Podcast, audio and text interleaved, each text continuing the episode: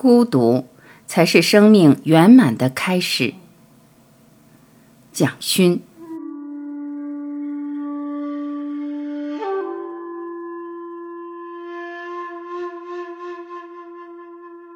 一，听不懂的孤独。每个人都急着说话，每个人都没把话讲完。快速而进步的通讯科技仍然无法照顾到我们内心里那个巨大而荒凉的孤独感。我们可以重新思考，语言究竟要达到什么样的精准度，才能够真正传达我们的思想、情感？人们已经没有机会面对自己，只是一再的被刺激，要把心里的话丢出去，却无法和自己对谈。想想看，我们和家人、朋友之间，有时候你其实不是想问什么，而是要打破一种孤独感或是冷漠，就会用语言一直讲话。这种感觉蛮孤独的。我们希望用语言拉近彼此的距离，却又怕亵渎。如果不够亲近，又会疏远，于是我们用的语言变得很尴尬。有一个非常好的文学评论家讲过一句话：看一本小说，不要看他写了什么，要看他没有写什么；如同你听朋友说话，不要听他讲了什么，要听他没有讲什么。很了不起的一句话，对不对？我相信人最深的心事，在语言里面是羞于见人的，所以它都是伪装过的，随着时间、空间、环境、角色而改变。语言本身没有绝对的意义，它必须放到一个情境里去解读，而所有对语言的依赖，最后都会变成语言的障碍。我们常常不知道哪些语言是一定要的。有时候，那些折磨我们的语言，可以变成生命里另一种不可知的救赎。我想说的是，一种语言的孤独。当语言不具有沟通性时，语言才开始有沟通的可能。就像之前说的，孤独是不孤独的开始。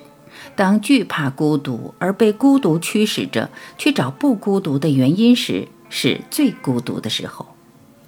当我们用超出对话的角度去观察语言，语言就会变成最惊人的人类行为学，远比人和动物复杂。二，孤独让思维圆满。思维开始于无，这是庄子最爱讲的一个字。无中生有，对哲学家、思维者而言，所有的有意义不大，真正有意义的是无。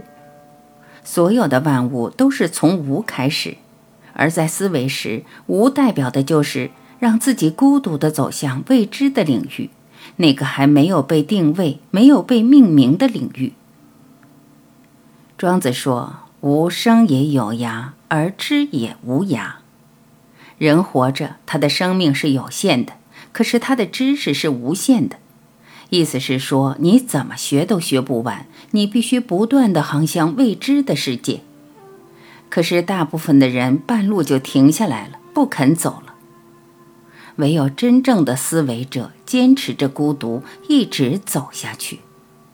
最后，那个孤独的人，走在最前面的人，他所能达到的领域，当然是人类的最前端。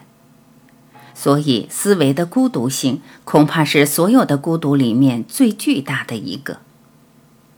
当你坐着思考一个问题的时候，绝对保有一个巨大的自我的孤独性。所有的思考者，不管是宗教里的思考者、哲学里的思考者，他的孤独性都非常大。像苏格拉底、柏拉图，将他描述为一个绝对的孤独者。他赞成民主，他坚持民主，他坚持用民主的方法做一切的决定。最后，这个民主的方法决定他必须要喝毒药死掉。大家都知道他的下场。学生对他说：“你可以逃走，不要接受这个民主，因为这个民主是有错误的。”可是苏格拉底决定要喝下毒药，他成为历史上巨大的思维孤独的牺牲者。民主不见得都像我们想的那么理想。苏格拉底留下自己的死亡，让所有的民主崇拜者对民主做多一点的思考。我想，思维与孤独的关系亦是如此。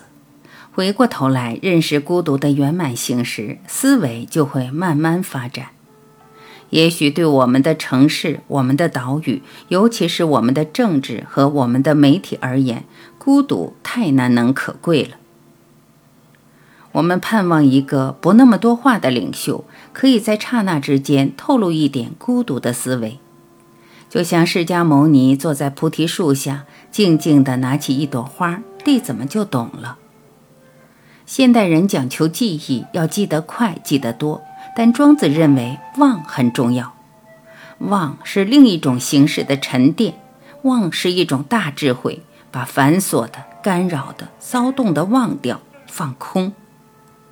老子一直在强调空，没有空什么都不通，没办法通就没办法融。物质的空较简单，心灵上的空恐怕是最难。你要让自己慢慢的从不怕孤独到享受孤独，之后才能慢慢达到那样的境界。三，做孤独的自己。在汉字里，孤与独都不是一般人容易喜欢的字，这两个字有令人悲悯、哀伤、同情的意义。没有父母照顾的孤儿，没有儿女照顾的独居老人，是社会伦理上的缺憾，不完美。孤独也就很难成为一种正面的生命价值。但是，当生活中不再孤独，可能心灵仍然孤独。为什么在热闹的家庭聚会、紧密的人际关系中，我们常常感觉到心境上难以言喻的孤独？应酬、对话、寒暄，彼此夹菜，彼此嘘寒问暖。从小到大，我们可能不断重复着回答类似的关心。我们可以不回答这些问题吗？我们可以有一点跟自己独处的时间吗？我们可以保有一点个人自己的隐私吗？私是自私，崇尚大同的社会能够谅解自私另一层面的意义吗？像杜甫诗里说的：“心心勿自私。”春天来了。大自然里的万物，每一种植物，每一个生命，都欣欣向荣，努力完成自己。张爱玲生活在华人的大家族中，她说：“人是没有隐私的。”张爱玲的感慨很深，她经验过华人的生活，也经验过西方现代社会的生活，好像最后她宁愿选择孤独却完整的自己。没有任何一种社会是完美的。在西方现代都市，享受孤独的自由，但也感受寂寞和荒凉。在人际关系紧密的华人社会，有人情味，我们却又渴望逃离，保有多一点的自我。我们的一生，做父母的孩子，做丈夫的妻子，妻子的丈夫，做儿女的父母，我们很少有机会面对独立而真实的自我。如果没有家庭伦理的牵绊，做一个孤独的、纯粹的自己，那会是什么样的自己？也许很困难，也许还要很长时间的努力。但是，我们是否愿意试一试做完整的自己？你要足够完整，才能健康的去爱其他的人，去照顾和负担其他的人。孤独的核心价值是跟自己在一起。听自己内在的声音，做自己的朋友，更爱自己一点。我可以孤独吗？我渴望孤独，珍惜孤独，好像只有孤独，生命可以变得丰富而华丽。我试图用各种语言与人沟通，但我也同时知道，语言的终极只是更大的孤独。人类数千年来不断思维。用有限的思维图解无限的孤独，注定徒劳无功吧。